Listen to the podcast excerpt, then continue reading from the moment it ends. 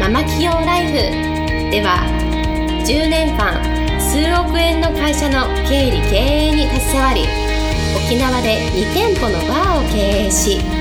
カウンセラー瞑想トレーナーとしても活躍している白間ゆりえがママでも一人の女性として楽しみ自分の人生を自由に生きるためのメソッドをお伝えしていきます。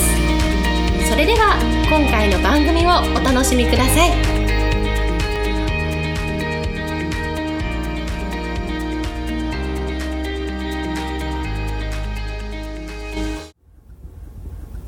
皆さんこんにちは。白間ゆえです、えー、今日もポッドキャスト始めていきたいと思います、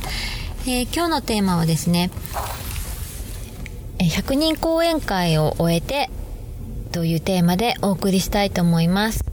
えー、このポッドキャストでもですね、まあ何回かにわたって、えー、人材育成家加藤修士さんの、えー、誰についていくべきかの沖縄講演会のですね、まあご案内をたくさんしてきたと思うんですけれども、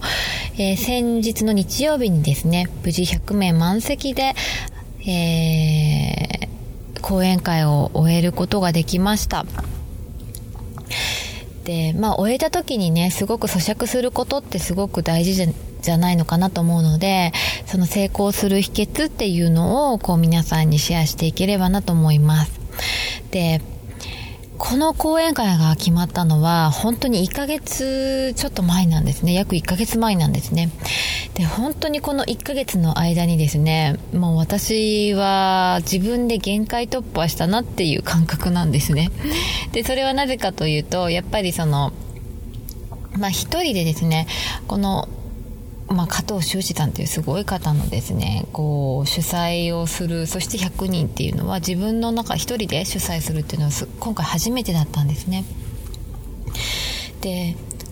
その時にやっぱりあのー、自分の中のこのコンフォートゾーンを超える時って体も不調が出るんだなっていうことにすごく気づいて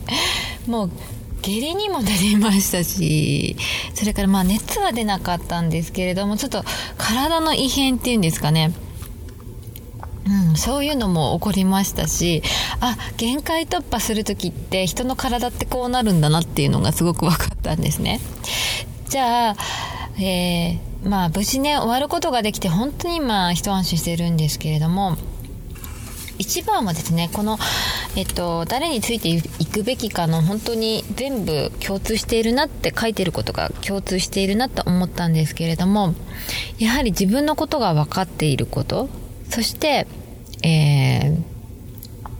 自分のことがわからないと、あの、他人のこともわからないと思うんですね。で、自分のことが分かっているってどういうことかっていうと、まず自分はどのようなね、え強みがあってそして弱みがあるのか自分はどのような、え行動パターンなのかそして困難がぶち来た時ぶち当たった時はどういう行動パターンをするのかなっていうことをちゃんと自分自身で分かっておくのとね分かっておかないのではね違うんですよ。でやっぱりこの1ヶ月の間にねあの想定外のこととかもすごくいっぱい起きたんですね。でその時に自分ってどういう行動パターンなのかなっていうのが分かっておくとすぐ対処法が分かるっていうね。うん。だから自分と向き合う時間っていうのは本当に大切なんですよ。自分のことを知らないとね、あのー、何かこう、夢をね、叶えようとした時に、やっぱり夢を叶える時って必ず自分のね、コンフォントゾーンから、こう、よりも、はるか、先のことがね、いろいろやってくるんですよね。テリトリー外のことが必ず起きてくるんですよ。で、その時に、起きた時に自分の対処法を分かってないと、そこで諦めちゃうんですね。でも私の場合はですね、自分のえー、弱みというのも分かっていて、あなんか壁が起きた時に自分はこういう短所長所があ短所があるなっていうのが分かってるんですね。だから、こう、その壁が来た時に分かっていて乗り越えられたっていうのがあるんですね。あとはですね、えー、もう一つ大事なことはですね、ちゃんと、まあ、決めることなんですね。で、私もこの講演会が決まった時、もう自分と約束したんですね。必ず、えー、100名呼んで、そして必ず、えー、加藤さんを沖縄にお呼びして、そして、まあ皆さんに、えー、アップデート、沖縄でアップデートする時間、今の自分のその何かね一歩気づきになる時間を与えるっていうことをそういう空間を作るそういう場を作るっていうことを自分の中で決めたんですね。で1週間前まではですねまだ70人ちょっとだったんですね。でその時にあと7日しかないっていう時にじゃあここで、えー、諦めるのかって思った時に私は絶対まだいけるって思って絶対諦めなかったんですね。でその時にすごくいっぱいやれるだけの行動はやりましたし加藤さんも本当に見えないところでたくさんサポートしてくれたなって今になってね、あのー、思っています。で加藤さんって全部を与えないんですよね。ちゃんとあのー、全く手伝わないわけではないんですけれどもなんて言うんでしょうね。子供を育てる感覚っていうんですか？全部を与えないでなんかこうスタートラインに立たせてあとは自分で行動しなさいっていう感じなんですよね。で私も本当に加藤さんにはそんな感じにさせられたなっていう感覚でした。はい。でですねもう一つはですねえー、やっぱり戦略を作ることっていうのはすごく大事になってくるんじゃないのかなと思うんですね。で、この本にも書いてるんですけれども、戦略はあるかで、加藤さんは戦略ね、えー、8割で決まるよって物事を何かやろうとした時に戦略があるのとないのでは全然違うからねっていうのもこの本で書かれているんですけれども、まあ、講演会の時もね、あの、言われてましたね。で、私もちゃんとその戦略、この11月11日までの、えー、どういうふうに自分のえー、スケジュールとか行動パターンとか戦略とか人を巻き込むこととかですねいろんなことをこう決めていって、まあ、戦略通りにはいかなかったんですけれどもそれがあるのとないのではねまた全然違かったなって思っているんですね。うんなので物事をこうやる時っていうのは必ずあの戦略を立ててやってもらいたいなと思います。はい、で次はですねやっぱり、えー、すぐ動けるかっていうことですね。ですぐ動けるかっていうのは決まった時にやっぱり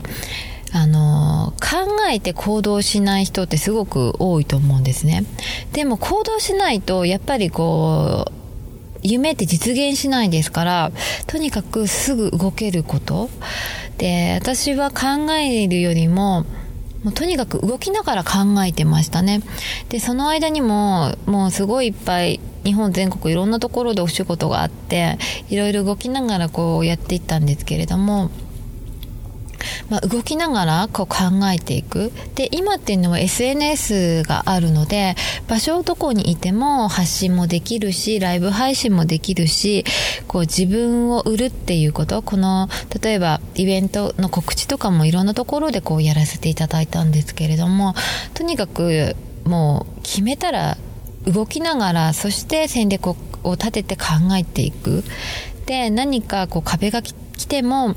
そこでまた調整してそしてまた動いていく。でそういうことをやらないとねあの達成は絶対しないんですね。で私はもちろんその何人ぐらいだろうな。もう一人一人にあの挨拶回りお客さんとかね挨拶回りにして挨拶回りに行ってえーこのイベントのことをね、あの自分の在り方とかを伝えて来てもらうように、あのしましたし、ただ来てくださいってメッセンジャーとかね、メールだけで送るのと、実際にね、自分で動いていって、こう説明して、目を見て、こう気持ちを伝えるのではね、全然違うんですね。で、本当にそういう方々ってみんな来てくれたりとかして、本当にありがたいなって、まあこの場を借りてね、本当に感謝いたします。あとはですね、えー、同じ目的を持ったチームを作ることですね。で、今回も、あの、私の講座生とかですね、それから、まあ、スタッフをしてくれた、まあ、いろんな方いるんですけれども本当にその方々のおかげで、えー、無事開催できたなって思っておりますやっぱり同じ目的とかそれから目的意識を持った人をどれだけ作れるかがすごく大事でで私の場合はですね今回ちょっと失敗したなって思うのはその同じ共有する目的意識を持つ人がちょっと少なかったんですね。うん、で少なかったからなんか自分の負担がすごく大きかったんですけれどもそういう人をいっぱい作ればやっぱりその自分の負担も減るわけだしあの動けるチームが多ければ多いほどあの目的もすぐ叶うと思うんですね、うん、だからそれは次回に私はあの反省点だなって思っています。まあでもですね本当に皆さんの本当に力がご協力があってあのー無事加藤修士さんをお呼びしてそしてマサっていうね沖縄で大人気のマジシャンを、え、お呼びすることができて本当にいろんな方々から今もですねあのメッセージとかをいただいて本当に感謝でいっぱいです。でまあ、マジックでね泣いたのはすごく初めてですとか最高の空間ありがとうございましたとかねあと自分がどれだけこう狭いこう考え方の中で狭いプログラムをして生きていたか分かりましたとかね今日からまた自分を愛してそして進んでいきますとかね本当にいろんな、え、メッセージをいただいて本当に私もそれをねあの見ながらあなんか私がこう学んできたことをこう行動することでそしてその人たちに恩返しができるんだなっていうことを改めて思いました。はい。で、本当にこの場を借りて感謝を申し上げたいと思います。本当にありがとうございます。そしてですね、えー、次回はなんと3月31日に加藤修士さんをプロデュースしている、えー、長倉健太さんの講演会が、えー、沖縄でまた決まりました。で、そうですね、そのまあ、今回の、まあ、反省点をもとにまた、えー、沖縄をね盛り上げていきたいなと思います。長倉さんも本当にすごい方なのでそのお話をね沖縄で聞けるっていうのはすごい貴重な機会だと思いますのでぜひまた皆さん来ていただけたら絶対ね後悔しない時間を作る自信がありますのでぜひあのお時間空けていただければ嬉しいなと思います。はい。それでは今日はこれで終わりにしたいと思います。また来週お会いしましょう。ありがとうございました。本日の番組はいかがでしたか？番組では白間ゆりえに聞いてみたいことを募集しています。ご質問は web 検索で「白間